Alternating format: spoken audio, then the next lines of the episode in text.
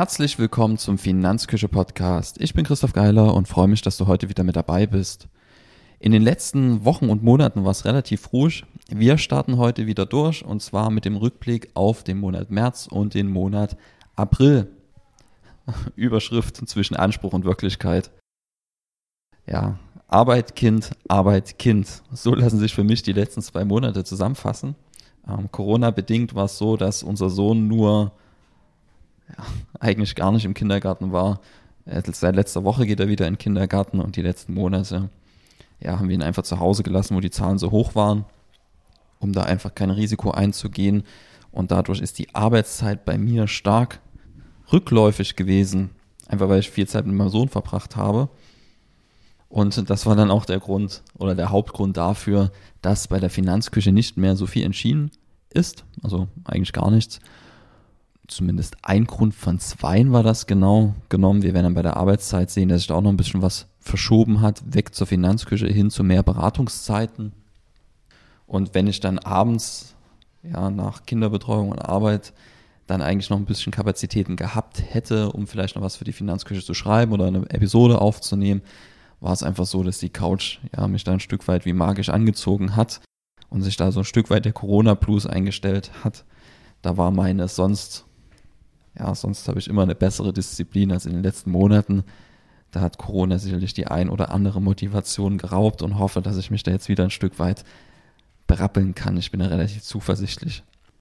Umso interessanter ist es heute für mich, mal die Zahlen zusammenzutragen und zu schauen, wie sich die ja, Nicht-Tätigkeit oder die zurückgefahrene Tätigkeit auf die Finanzküchenentwicklung ausgewirkt hat. Wir werden uns Seitenaufrufe anschauen, wie sich das entwickelt hat, die Podcast-Entwicklung, natürlich auch die Umsatzentwicklung in der Kerntätigkeit und auch die Arbeitszeit, die am Ende zu den Entwicklungen ein Stück weit auch geführt hat. Wenn wir uns die Seitenaufrufe anschauen, ist es einfach so, dass der Aufwärtstrend, also ich verlinke dir dann auch wieder den Textbeitrag auf der Finanzküche, da siehst du dann auch die Grafiken, wenn du möchtest. Und da siehst du einfach, dass der Aufwärtstrend, den wir ja nach dem Relaunch der Finanzküche hatten, Ende letzten Jahres bis Januar diesen Jahres, dass der seit Februar gestoppt ist, beziehungsweise leicht rückläufig ist. Aber nicht dramatisch rückläufig, das ist die wichtigste Erkenntnis für mich auch, dass das Grundrauschen ja eine ansehnliche Höhe mittlerweile hat. Obwohl wir da nicht viel veröffentlicht haben, haben wir im März 2021 so ungefähr 14.000 Seitenaufrufe gehabt. Im März 2020 waren es knapp 15.000, also ein bisschen mehr. Das lag aber auch daran, dass der Dirk Müller Artikel damals durch die Decke gegangen ist, als Corona die Kapitalmärkte zum Einsturz gebracht hat. Da, ja, Artikel, die sich mit Krisenprodukten beschäftigt haben, die hatten da deutlichen Aufwind. Und ja, sonst wären die Seitenaufrufe 2020 deutlich niedriger gewesen. Und dass wir da jetzt in einem normalen Monat mithalten können, das ist aus meiner Sicht oder für mich schon aller Ehren wert, zumal wir ja nichts veröffentlicht haben. Also im März hatten wir einen leichten Rückgang und im April aber schon wieder leicht besser. Im April 2020 hatten wir 11.400 Seitenaufrufe und diesen April waren es gute 12.000, sodass wir da ein kleines Wachstum drin haben. Genau kann ich das natürlich nicht sagen. Seitdem wir diese Website neu aufgesetzt haben, nutzen wir ein Cookie-Tool. Das heißt, jeder Nutzer ähm, kann relativ einfach dem Tracking dort widersprechen, so dass Google Analytics denjenigen nicht erfasst und damit ja, werden einfach deutlich weniger Seitenaufrufe registriert als noch letztes Jahr. Ich vermute so ungefähr 30 Prozent, zumindest geht es so aus dem Cookie-Tool hervor, als ich mir das angeschaut habe. Deswegen schlage ich immer auf diese Zahlen, die mir Analytics auswirft, nochmal 30 Prozent obendrauf, um dann eine einigermaßen Vergleichbarkeit herzustellen mit dem Vorjahr. Also bei den Seitenaufrufen, wie gesagt, so eine Seitwärtsbewegung, was okay ist für mich in Anbetracht der Tatsache, dass nichts veröffentlicht wurde, ist natürlich weit hinter dem, was ich mir zum Anfang des Jahres dann auch vorgestellt habe. Ich wollte eigentlich durchziehen, dafür ist ja auch Luise gekommen. Ähm, sie sollte ja solche Phasen dann auch mit überbrücken, wo von mir nicht so viel kommen kann. Und das hat tatsächlich nicht so gut funktioniert, liegt einfach daran, dass sie andere Prioritäten hat, aktuell unter anderes, ja, aktuell einfach wichtiger ist für sie. Und ja, da wird es auch dazu kommen, dass die Wege sich leider trennen. Und bin da sehr, sehr dankbar für das, was sie für die Finanzküche getan hat, aber aktuell hat sie halt einfach keine Zeit mehr dafür. So, das bedeutet auch, dass wir sicherlich dann auch, was Mitarbeiter angeht, in der nächsten Zeit was tun werden. Ähm, vielleicht kennst du dann ja jemanden, wenn ich eine Stellenbeschreibung habe, eine saubere Stellenbeschreibung, dann sage ich nochmal Bescheid. Kommen wir zum Podcast-Downloads. Da ist einfach so, dass wir im März 2020 hatten wir noch 771 Downloads. Diesen März waren es 983, also das Grundrauschen ein bisschen größer dafür, dass wir nichts veröffentlicht haben. Und im April genau dasselbe Bild, da haben wir auch 935 Downloads, also ein kleines bisschen weniger als im Vormonat, aber verglichen mit dem Vorjahr ähm, zu 727 Downloads sind das 200 Downloads mehr. Sehr, sehr bescheidene Zahlen, aber es lässt sich trotzdem, wenn man was Positives abgewinnen will, erkennen, dass das Grundrauschen etwas gestiegen ist, auch wenn ich nichts veröffentliche. Generell ist es aber so, dass der ja, die Texte deutlich stärker performen als der Podcast aktuell. Kommen wir zur Arbeitszeitentwicklung. Ähm, das ist ja am Ende der, der Hauptgrund dafür, dass die Zahlen in der Finanzküche stagnieren oder was Podcast angeht, mit den Vormonaten zumindest stark rückläufig sind. Dem Vorjahr verglichen nicht, aber auch im Vorjahr habe ich, wie gesagt, so gut wie gar nichts veröffentlicht. Die Arbeitszeitentwicklung hat jetzt einfach dazu geführt, dass ich nichts veröffentlichen konnte. Zum einen Corona bedingt, Kinderbetreuung. Dadurch ist die Arbeitszeit insgesamt gesunken. Ich komme im März auf 131 Arbeitsstunden und im April auf 119 Arbeitsstunden und jeweils immer noch ein paar Minuten extra. Das macht im April gerechnet gerade mal 5,4 Stunden pro Arbeitstag, also pro Wochentag, Wochenenden ausgeklammert ähm, oder anders ausgedrückt gut 27 Wochenstunden. Ist also so eine Art Teilzeit-Selbstständigkeit gewesen. Geplant war das nicht. Aber so ist es halt gekommen, das ist Leben. Ähm, man kann da nicht alles planen und wenn dann die Familie eben gerade Priorität hat, dann müssen andere Sachen hinten anstehen. Zumindest ist das für mich so, weil mein Sohn und meine Frau, die haben halt absolute Priorität. Mein Sohn ist auch nur einmal klein, also ist jetzt für mich auch nicht schlimm, wenn ich da mehr Zeit mit ihm verbringe, ähm, sondern ich genieße das, auch wenn es trotzdem sehr, sehr anstrengend ist. Also normalerweise sollte ich jetzt eigentlich ausgeruht sein bei 27 Wochenstunden letzten Monat. Aber ist eigentlich nicht der Fall. Also diese Doppelbelastung aus, ich arbeite jetzt vormittags oder nachmittags und kümmere mich die andere Zeit um meinen Sohn. Das ist manchmal deutlich anstrengender, als einfach zehn Stunden durchzuarbeiten. Einfach weil man trotzdem eine gewisse Arbeitsleistung schaffen muss. Also die Sachen für meine Mandanten können ja nicht liegen bleiben. Und das muss auf jeden Fall gemacht werden. Und das muss man dann halt vielleicht eventuell auch unter Zeitdruck manchmal schaffen. Ein, zwei Gespräche waren dann vielleicht nicht ganz so gut vorbereitet, ähm, wie das gewöhnlicherweise bei mir ist. Aber solange der Kunde davon nicht so viel merkt, ähm, ist es noch nicht so schlimm. Aber das ist was, was mich persönlich sehr, sehr ärgert, wenn ich merke, dass es einfach hätte noch besser sein können, wenn man sich noch besser vorbereitet hätte. Aber die Zeit ist aktuell manchmal nicht da ändert sich aber gerade. Wie gesagt, mein Sohn geht jetzt wieder in den Kindergarten. Er ist glücklicherweise auch glücklich im Kindergarten. Der war ja am Anfang mit der Eingewöhnung schwierig bei uns und hat jetzt aber einen Freund gefunden. Und seitdem geht er ohne, ohne Mon dorthin und freut sich sogar, was für mich eine sehr, sehr schöne Entwicklung ist. Was man bei der Arbeitszeit noch ganz klar sieht, also ja, ich habe relativ wenig gearbeitet, aber nicht nur das, sondern die Arbeitszeit hat sich auch ganz klar verschoben. Ähm, ich komme für den April zum Beispiel auf etwa 50 Stunden, die ich nur mit Beratungsgesprächen verbracht habe und nochmal 58 Stunden, die ich mit Vor- und Nachbereitung und Kommunikation und so weiter und so fort verbracht habe. Sodass das für April alleine 108 Stunden sind, die ich quasi mit Beratung oder Vor- und Nachbereitung verbracht habe und für den März waren es sogar 116 Stunden. Im Vergleich zum Februar zum Beispiel, da waren das nur 71 Stunden. Also da ist eine ganz, ganz klare Steigerung zu sehen, was ich mit meiner Kerntätigkeit an Zeit aufgewendet habe. Und das werden wir dann auch gleich sehen, dass sich das natürlich dann auch jetzt mittlerweile in den Umsatzzahlen deutlich widerspiegelt, wo sich halt eine sehr, sehr schöne Entwicklung eingestellt hat. Aber die Finanzküche leidet halt drunter. Im April hat die gerade mal eine Stunde 40 von meiner Zeit bekommen, was mir natürlich ein bisschen wehtut, was sehr, sehr schade ist und deshalb ist hier auch einfach nichts erschienen, zumal ja Luise im selben Zeitraum auch keine Zeit hatte so dass das Ergebnis einfach war, dass du nichts von mir gehört hast. Kommen wir zur Umsatzentwicklung. Ich hatte ja gerade schon angeteasert, dass sich die Arbeitszeit hier klar verschoben hat in Richtung Beratung, Beratung, Beratung, Beratung, Vor- und Nachbereitung.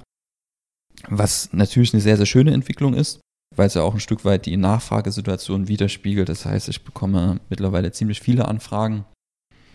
Was bleibt da am Ende in der Umsatzentwicklung zu sagen? Es geht eben nach, auf, nach oben. Ziel ist ja im Jahressicht, dass wir das Ganze um 43 Prozent steigern. Im Januar und Februar sind wir da noch zurückgeblieben mit einem Zuwachs von 23 Prozent. Auf dem ersten Blick war der März auch noch leicht rückläufig, also wenn man, also war sogar schlechter in der Hinsicht als Januar und Februar. Im März hatten wir nur ein Wachstum von 14,4 Prozent. Liegt aber halt auch daran, dass der März letzten Jahres ein guter Monat war und diese 14,4 Prozent halt auf einer sehr, sehr hohen Basis sind, das Wachstum. Der April war letztes Jahr auch ein guter Monat, aber ähm, der April dieses Jahr war ein sehr, sehr guter Monat. Das bedeutet, wir haben da ein Wachstum von 75 Prozent und das ist natürlich irre. Ähm, ja, was mich sehr, sehr freut, vor allem weil das auch zeigt, dass das Thema Honorarberatung, ja, ich sag mal, kein altruistisches Thema ist, sondern dass man damit auch Geld verdienen kann. Und ich hoffe, dass, wenn man das so sieht, dass sich dann auch andere Berater oder mehr andere Berater dafür entscheiden, vielleicht ihr Geschäftsmodell auf Honorarbeine zu stellen, was eben für den Verbraucher am Ende transparenter ist und was einem auch die Möglichkeit gibt, vom Produkt wegzugehen und wirklich eine ergebnisoffene Beratung dort durchführen zu können auf einem ganz anderen, ich will nicht sagen Niveau, aber auch das Kundenverhältnis ist spürbar, entspannter, anders. Es ist halt einfach so, dass der Kunde den Auftrag gibt, den auch bezahlt und das ist halt ein sehr, sehr schönes Arbeiten und gibt in der Ausgestaltung der Dienstleistung auch ganz neue Möglichkeiten, weil ein Finanzprodukt halt auch einfach keine Lösung sein darf und ja, es muss auch so sein, dass ein Finanzprodukt in der Beratung keine Lösung sein muss. Nur so kann man aus meiner Sicht sinnvoll beraten und das ermöglicht halt einfach die Honorarberatung und man sieht halt auch jederzeit, für was man wie viel bezahlt und kann einfach auch immer entscheiden, ist es mir das jetzt wert oder nicht. Wird ja auch nicht jeder, der hier zum Erstgespräch kommt, Kunde, einfach weil man Preis, Leistung für sich bewerten muss und dann sagen muss, okay, lohnt sich das jetzt, lohnt sich das nicht. Und da kommt halt vielleicht auch der ein oder andere dann zum Ergebnis, okay, ist jetzt nicht der richtige Moment. Oder es passt halt aus dem und dem Grund nicht. Und das kann ich halt bei einer Honorarberatung deutlich transparenter für mich entscheiden, als wenn ich gar nicht weiß, was eine Beratung kostet von vornherein und dann vielleicht ein Produkt empfohlen bekomme, wo ich dann erst in dem Moment, wenn ich wirklich unterschreiben muss, die Kosten sehe. Auf Jahressicht sind wir mittlerweile ähm, bei einem Umsatzwachstum von 35,8 Prozent, liegen also noch etwas unter den 43 Prozent. Ich bin aber sehr, sehr zuversichtlich, dass wir das in den nächsten Monaten, dass wir über diese 43 Prozent Schwelle die das Jahresziel darstellen, dass wir da drüber hopsen werden, liegt einfach daran, dass die, dass die Monate, die jetzt kommen, ähm, im Vorjahr sehr, sehr bescheiden waren, aufgrund der Corona-Pandemie, die damals mit voller Wucht zugeschlagen hat. Und jetzt merkt man halt, dass sich das Ganze stabilisiert hat. Und ja, wir haben ja auch ein paar Maßnahmen getroffen und ein bisschen was getan, um trotz Corona dort eine sehr, sehr schöne Entwicklung zu haben. Und das zeigt sich mittlerweile auch einfach in den harten Umsatzzahlen. Was natürlich eine sehr, sehr schöne Entwicklung ist und was auch so Jahresziele näher rücken lässt, wie Umsatzwachstum ist ja hier kein Selbstzweck, sondern wir wollen auch das Finanzküche-Team vergrößern. Alleine schon ganz praktisch, damit solche Content-Lücken halt nicht mehr passieren, wie sie jetzt passiert sind. Eigentlich hatten wir da ja auch schon was getan. Da müssen wir uns jetzt halt neu orientieren. An der Stelle nochmal vielen Dank an Luise, dass sie uns da auf dem Weg ein Stück weit begleitet hat. Bin gespannt, was da noch alles folgen wird, dann mit neuen Mitarbeitern. Das ist ja für mich auch sehr, sehr spannend und auch was, wo ich mich sehr, sehr schwer tue. Einfach zu sagen, okay, ähm, ich stelle jetzt jemanden ein. Da bin ich noch ein bisschen in der Denkweise, ja, gehemmt. Einfach weil ich das Risiko da aktuell ein bisschen scheue. Ist ja immer noch das Thema Corona allgegenwärtig und ich würde gerne mit dem Thema Vollzeitkraft oder auch einer 20, 30 Stunden Stelle würde ich halt gerne warten, bis meine Frau dann auch arbeiten geht und wir da, ich sag mal, im Privateinkommen noch eine höhere Sicherheit haben. Aktuell studiert sie ja noch, wird aber bald fertig. Aber es kann auch sein, dass ich jetzt vorher einfach schon tätig werde. Einfach weil mittlerweile so viel zu tun ist, dass es halt auch wirklich Sinn macht. Kommen wir zum Resümee. Resümee ist Family First und zwischen Anspruch und Wirklichkeit.